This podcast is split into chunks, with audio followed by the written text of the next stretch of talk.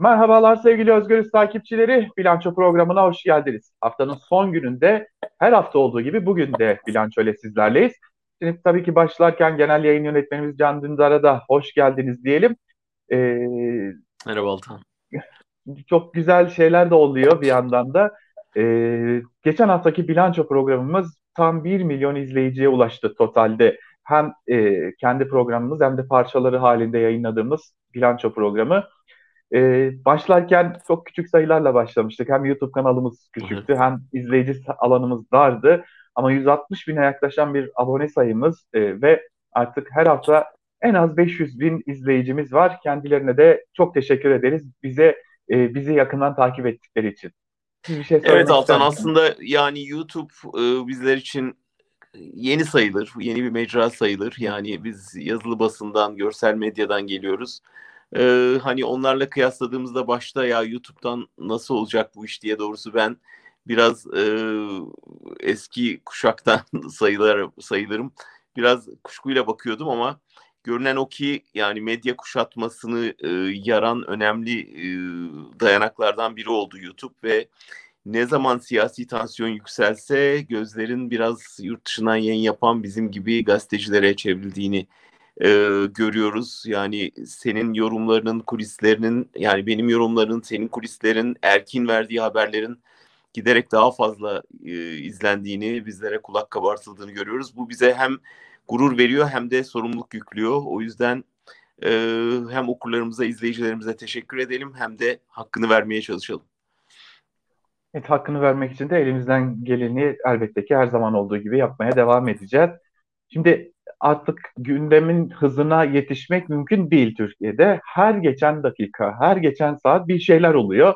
Şimdi sabah saatlerinde TÜİK enflasyon verilerini açıkladı. TÜİK'in verilerini açıkladı şerhini düşelim buraya. Çünkü e, malum bu verilerin gerçeği yansıtmadığına dair de birçok e, itiraz söz konusu. Hemen şöyle kısaca bir vermek istiyorum.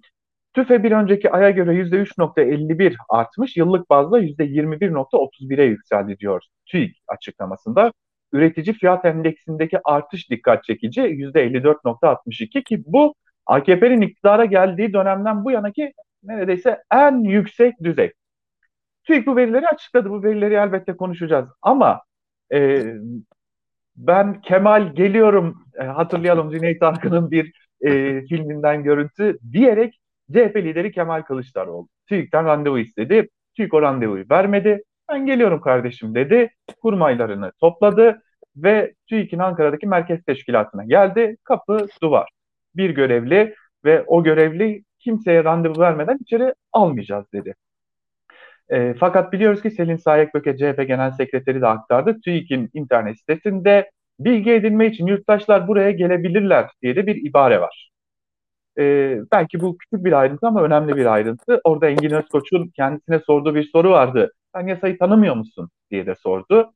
Tüm bunlara bakacak olursak bu baskını nasıl değerlendirmek lazım? Baskın diyoruz ama onu da konuşmak gerekecek. Evet onu da ayrıca konuşalım. Valla Kılıçdaroğlu bence çok önemli bir iş yapıyor. Yani yaptığı iş e, bürokrasiyi uyarmak. Bürokrasiye ayağınızı denk alın. E, bu iktidar gidici. Biz geliyoruz uymayın, yasa dışına çıkmayın, yasa dışı verilen emirlere e, riayet etmeyin mesajı veriyor. E, giderken oraya o binaya giremeyeceğini biliyordu. Aslında CHP TÜİK'in kapısında bir basın toplantısı planladı ve bunu yaptı ve çok önemli bir mesaj verdi.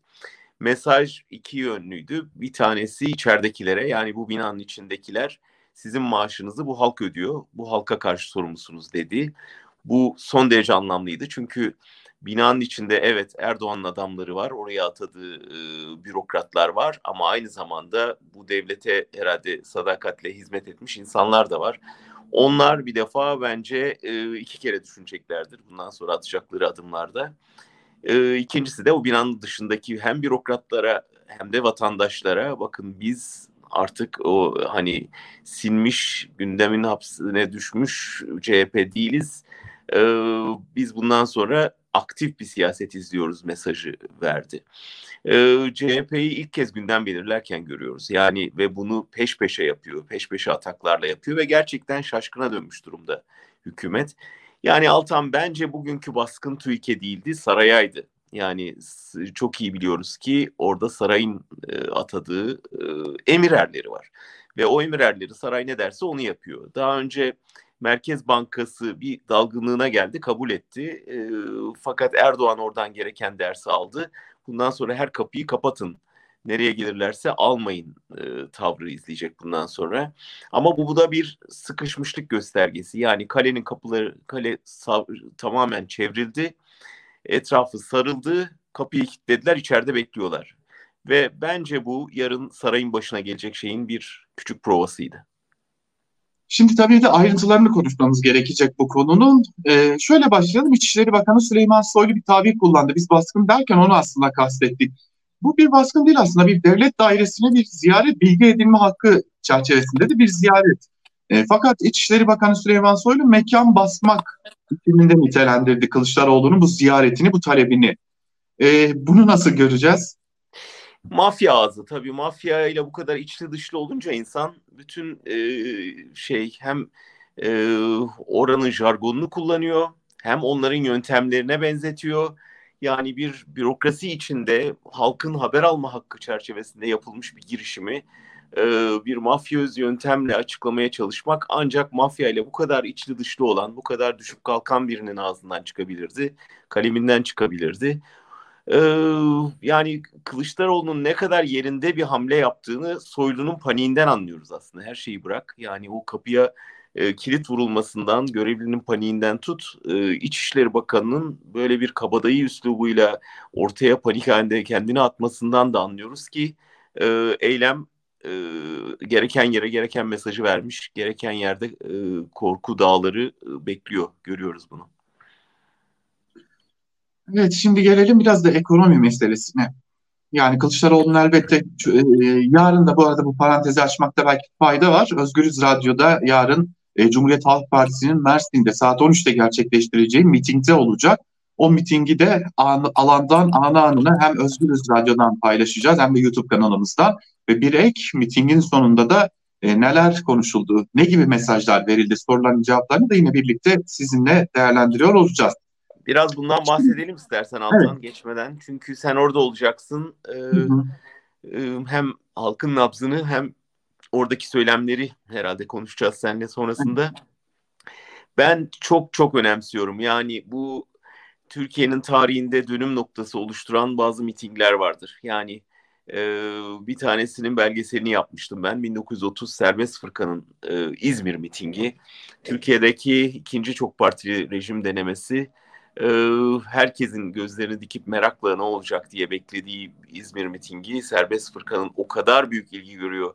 Halk öyle bir e, şey gösteriyor ki katılım ve dayanışma gösteriyor ki e, bir panik oluşuyor iktidarda ve Serbest Fırkan'ın kapatılmasıyla sonuçlanıyor.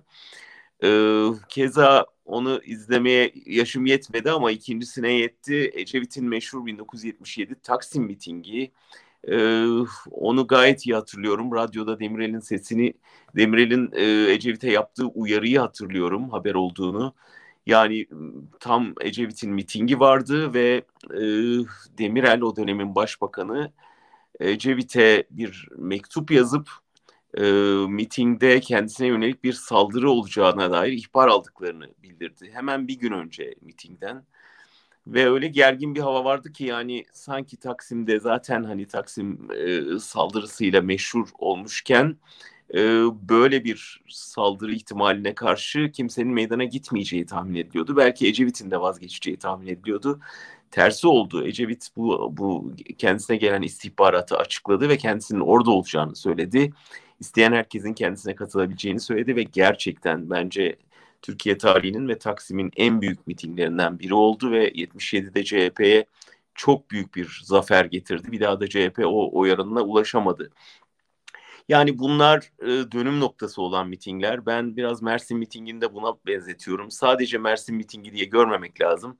Anlaşılan o ki CHP Mersin'de göreceği ilgiye ve Mersin'in yaratacağı belki de e, riskleri hesaplayıp görüp ondan sonra bunu yurt çapında yaygınlaştırma niyetinde. Bir yanıyla son derece heyecan verici çünkü halkın sokağa dökülen bir tepkisi vardı. CHP buna e, soğuk yaklaştı, mesafeli durdu, uyarılar yaptı, sokağın doğru olmadığı ve provokasyona çok açık olduğunu söyledi. Bizler eleştirdik. Yani bu halk tepkisini göstermeyecek mi? Sizin e, bariyer oluşturmanız değil, önlerine düşmeniz gerekir diyorduk. Ama tabii ki bunu yoluyla, yordamıyla yapmak gerekiyordu. İşte o yol yordan bu. Bir siyasi partinin yapacağı şey o öfkeyi, sokaklara taşan öfkeyi meydanlara akıtmak. Şu anda CHP bunu yapıyor. O öfkeyi meydanlara akıtıyor. Oradan çok güçlü bir ses çıkacak. Çok güçlü. Yani e, çünkü e, çok uzun zamandır biriken bir öfke. Hele şu anda bıçak kemiğe dayanmışken tam zamanında e, o meydanda toplanacak. Şimdi an, anladığım kadarıyla e, büyük meydanı kapattılar ama millet bahçesini açmışlar. Dolayısıyla e, biraz daha yayılabilecek kalabalık ama sokaklardan yine taşacaktır.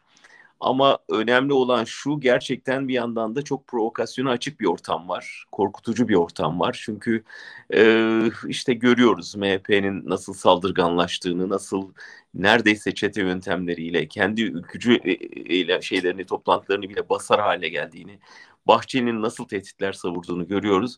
O yüzden bir yandan da provokasyon ihtimalini herhalde göz önüne alıyordur CHP. Eğer bu kazasız belasız atlatılabilirse bundan sonraki mitingler gerçekten iktidarı her biri iktidarı sallayan birer toplantıya dönüşecektir. Evet, belirtelim günler öncesinden CHP'nin kurmayları, önemli kurmayları da Mersin'de e, şu sıralarda da son çalışmaları da yapıyorlar. Aldığımız bilgiler bu yönde e, valilikte de emniyette de sürekli irtibat halinde olduklarını bize de ilettiler. Yani Beni olası... korkutan da emniyetle iletişimde olmaları çünkü polisin ne yaptığını Ankara toplantısında gördük yani saldırganların önünü açan bir şeydeler. Şu anda Türkiye'de polise güvenemeyecek halde hiçbir parti hiçbirimiz yani çok net görünüyor görüntülerde. Polis orada ve sadece seyrediyor. Belki işlerini kolaylaştırıyor, belki önlerini açıyor, belki saldıranlar polis. Yani o da derece. Aynı şeyi e, belediyeye yaptıkları baskında da gördük. Yani e, şu anda Soylu'nun yönettiği bir iç işlerinden bahsediyoruz. O yüzden kimse emniyete gittik, emniyetle konuştuk diye gelmesin. Çünkü emniyete gitmek sadece Soylu'dan e, yardım istemek anlamına geliyor. Bunu herkesin aklında tutması lazım. O yüzden herkesin kendi güvenlik önlemini kendisinin alması lazım ve özellikle polise çok dikkat etmek lazım. Evet bu da önemli bir uyarıydı. Hazır siz bu konuya gelmişken şimdi MHP lideri Devlet Bahçeli ardından kurmayları e, ardı ardına açıklamalar yaptılar. Alparslan Türkeş anmasında yaşanan o baskın sonrası e, bir de açıklama yaptılar. E, Ankara Büyükşehir Belediyesi Başkanı Mansur Yavaş'a yönelik olarak artık tam anlamıyla ayağını denk al demeye getirildi. Bu açıklamaların belki de en kısa özeti bu. Bir, Mansur Yavaş neden hedefte? İki, uzunca bir süre biz Bahçeli yönetimindeki MHP'den bu tarz sert çıkışlar görmemiştik. Ama son dönemlerde görüyoruz. Bunun da niyesini size sormuş olayım. Başka çareleri kalmadı. Yani normal kanallardan, demokratik kanallardan iktidar olma ya da iktidarda kalma, şu anda MHP açısından iktidarda kalma diyebiliriz bu iktidarın koalisyonu olma şansları kalmadı. Şu ana kadar e, AKP'ye tutunarak ve AKP'ye şantaj yaparak e, bir şekilde gittiler ve bir şekilde iktidarın nimetlerinden faydalandılar, kadrolaştılar. E, sözleri dinlenir oldu, sarayda ağırlandılar ama sarayın devrilmeye gittiğini gördü Bahçeli ve bu devri yıkıntının altında kendisinin ve partisinin de kalacağını gördü. Şu anda bunun çaresizliğini yaşıyor. Çünkü terk etme gemiyi terk etmek için geç kaldı gemiye binmenin de bir yararı yok gemi batıyor. Ve şu anda bunlar panik halinde gerçekten biraz e, can havliyle yapılan hareketler gibi geliyor bana. Hiçbir anlamı yok. E, Mansur Yavaş için belki de yapılamayacak propagandayı yaptılar. Yani e, bir cumhurbaşkanı adayı e, olduğu söylenebilir Mansur Yavaş'ın. Kamuoyu yoklamalarında birçoğunda önde görünüyor. Ve hem hedef olması hem bu hedef olmasına rağmen buna verdiği cevap, daha doğrusu buna cevap vermemesi e, Mansur Yavaş'ın kredisini bence iyice artırdı. Yani Bahçeli'nin Mansur Yavaş'a çalıştığını söyleyebilirim son hamlesiyle. Gelelim biraz da ekonomiye. Şimdi bu mecburiyetlerin doğurduğu, mecburiyetleri doğuran konuya da gelmek gerekecek. Şimdi e, yayın saatine bakıyorum. E, yaklaşık biz Cuma günü 17.30 sularında bu yayını hazırlıyorduk. E, dolar 1 lira, e, pardon düzelteyim 1 dolar e, 13 lira 82 kuruş ve öte yandan bir euro da 15 lira 60 kuruş seviyesinde. Bu e, herhalde Türkiye tarihinde e, çok eşine çok az rastlanan bir rakam.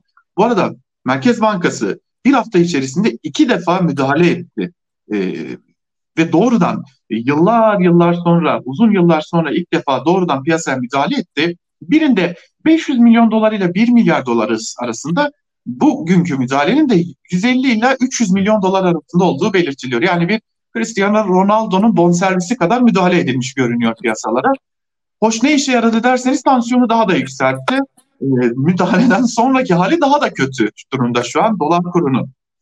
E, şöyle genel geçer bir değerlendirme yapmanızı isteyeceğim. Çünkü bir yanda ekonomi tezleriyle ilişkisi olmayan bir inat, bir yanda ardı ardına gelen müdahaleler ve bir yanda ekonomistlerin bir uyarısı var.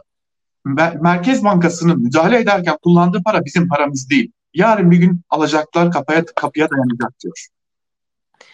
Evet yani ekonomi demek istikrar demekse Türkiye'de ekonominin çöküşü tamamen bir iktidarsız, istikrarsızlıktan olacak. Çünkü e, yani Erdoğan gör, görebildiğimiz kadarıyla artık sözünü geçirmekte de zorlanıyor. Yani Maliye Bakanı'na eğer sen sözünü geçiremiyorsan, eğer Merkez Bankası Başkanı'na sözünü geçiremiyorsan düşün yani. Hani e, bürokrasinin dirence geçtiğini anlıyoruz buradan. Yani bizzat şey e, Maliye Bakanı hem de bu kaçıncısı artık bu kadarını yapamam dedi. Aynı şekilde Merkez Bankası Başkanları. Sonunda ne yaptılar? bir emir eri getirdiler ve ne dersek onu yapacaksın dediler. O da baş üstüne dedi oturdu. E, buradan ekonominin bir çıkış sağlaması mümkün mü? Elbette değil. Yani çok daha ağırlaşacak bu durum. Bu çok net görünüyor. Erdoğan inat ediyor, vazgeçmiyor ve kendi kuyusunu kazıyor. Ee, hani ülke söz konusu olmasa ve senin dediğin gibi sonuçta aslında gelecek kuşakların parasını yiyor olmasa e, ne hali varsa görsün kalsın kuyusunu diyebiliriz ama ne yazık ki gerçekten kendisiyle birlikte ülkeyi de uçuruma çeken bir şeyde noktada. E, ama yapacak bir şey yok. Yani sadece benim tahminim e, son atama Maliye Bakanlığı'na yapılan son atama ve bugünkü direnç e, Devlet İstatistik Enstitüsü'nde e, yaşanan direnç bir tür seçim hazırlığı. Yani e, vuruşa vuruşa çekilerek sandığa doğru gidiyor iş.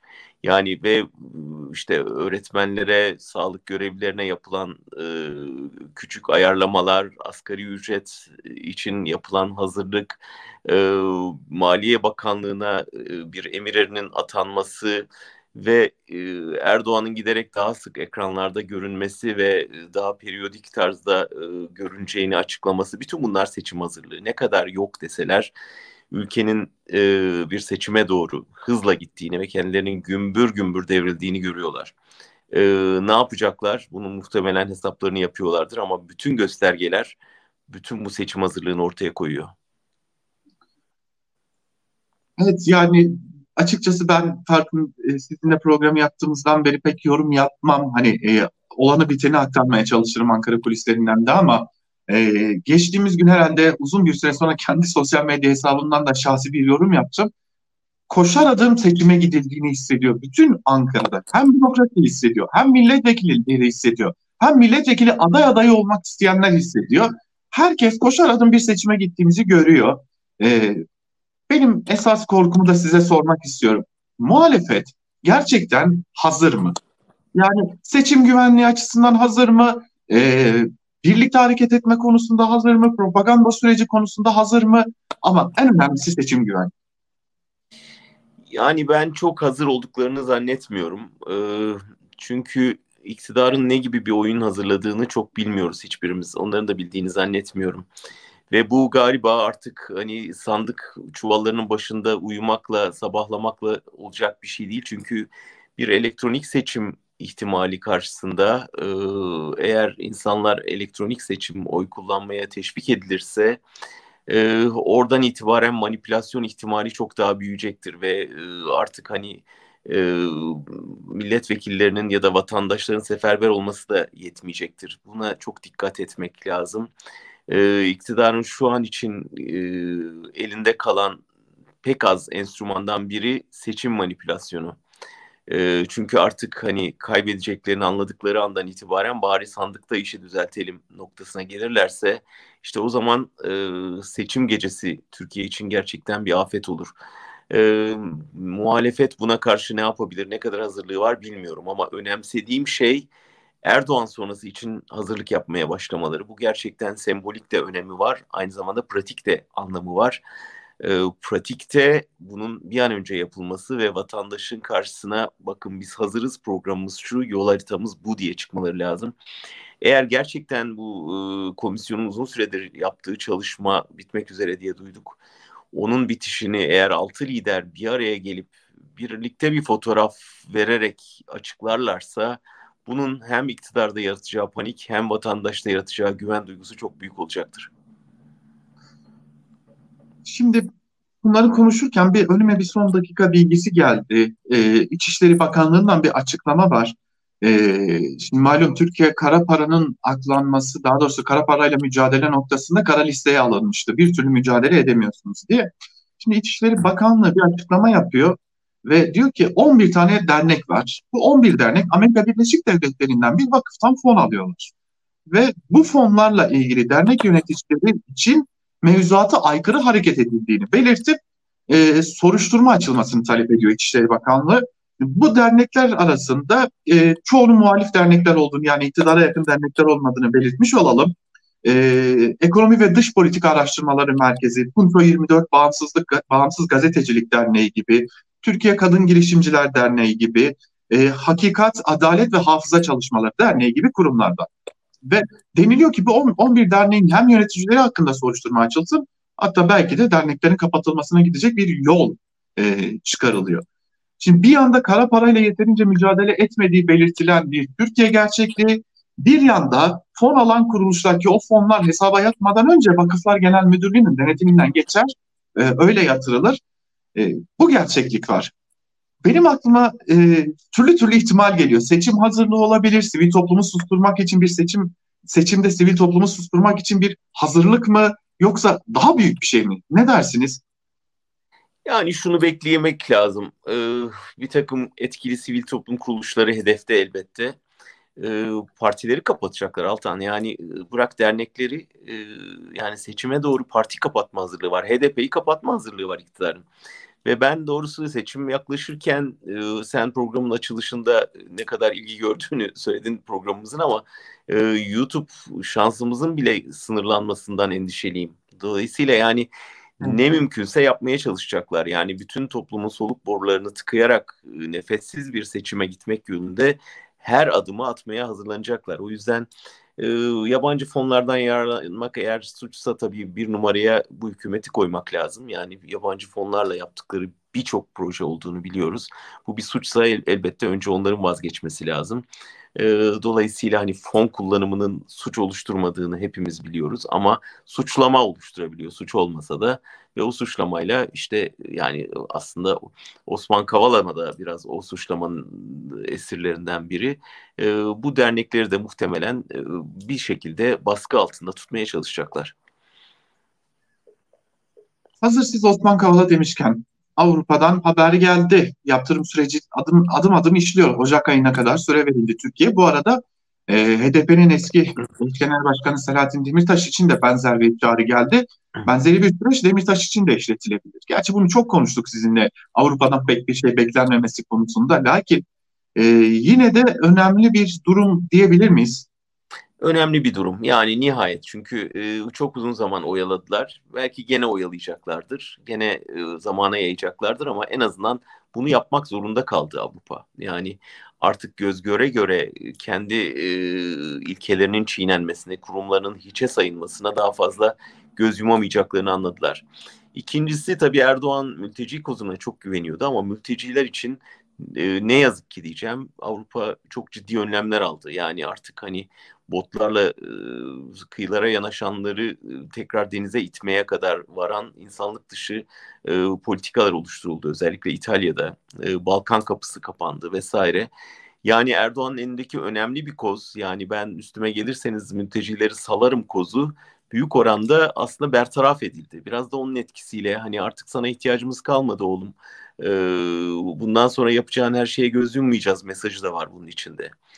E, bir yandan da Almanya'da yeni hükümet kuruldu. Hükümetin bazı mensuplarıyla, yeni hükümetin bazı mensuplarıyla görüşme şansım oldu. Ee, orada da Merkel'in e, yeni hükümetin Merkel kadar çok e, anlayışlı olmayacağı ve Erdoğan'a bu kadar e, yakın, muhalefete bu kadar uzak durmayacağını çok net görebiliyoruz. Yakında bunun yansımalarını hep birlikte göreceğiz. Yeni yıldan itibaren Alman hükümetinin Erdoğan'a ve politikalarına karşı daha mesafeli, buna karşın muhalefete daha yakın bir pozisyon alacağını tahmin ediyorum.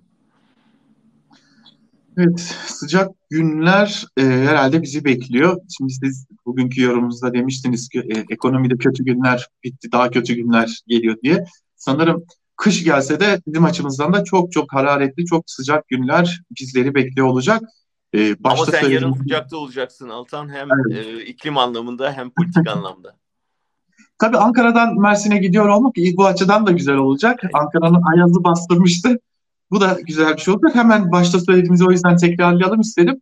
Ee, anı anına da gelişmeleri Özgürüz Radyo'nun YouTube kanalından takip edebilecekler izleyicilerimiz. Akşam saatlerinde de yine bir özel yayınla da e, izleyicilerimizle birlikte olacağız. E, bize gösterdikleri teveccühün karşılığını vermeye elimizden geldiğince çabalayacağız. Sevgili evet. Can Ünlü, genel yayın yönetmenimiz dilerseniz bugünlük böyle bitirelim. Ee, yarın tekrar izleyicilerimizle olacağız zaten. Görüşmek üzere Altan. Teşekkürler. Evet, çok teşekkür ederim. Bugün de vakit ayırdı genel yayın yönetmenimiz bizlere. Güzel bir bilanço programını daha geride bırakıyoruz. Hemen belirtelim. Cumartesi günü yani 4 Aralık'ta yine Cumhuriyet Halk Partisi'nin İzmir, Mersin mitingi sonrası düzelteyim. Mersin mitingi sonrası e, yine sizlerle olacağız. E, belki bir sonraki durakta İzmir olacak. Oradan da sizlerle olacağız yine diyelim. Hoşçakalın.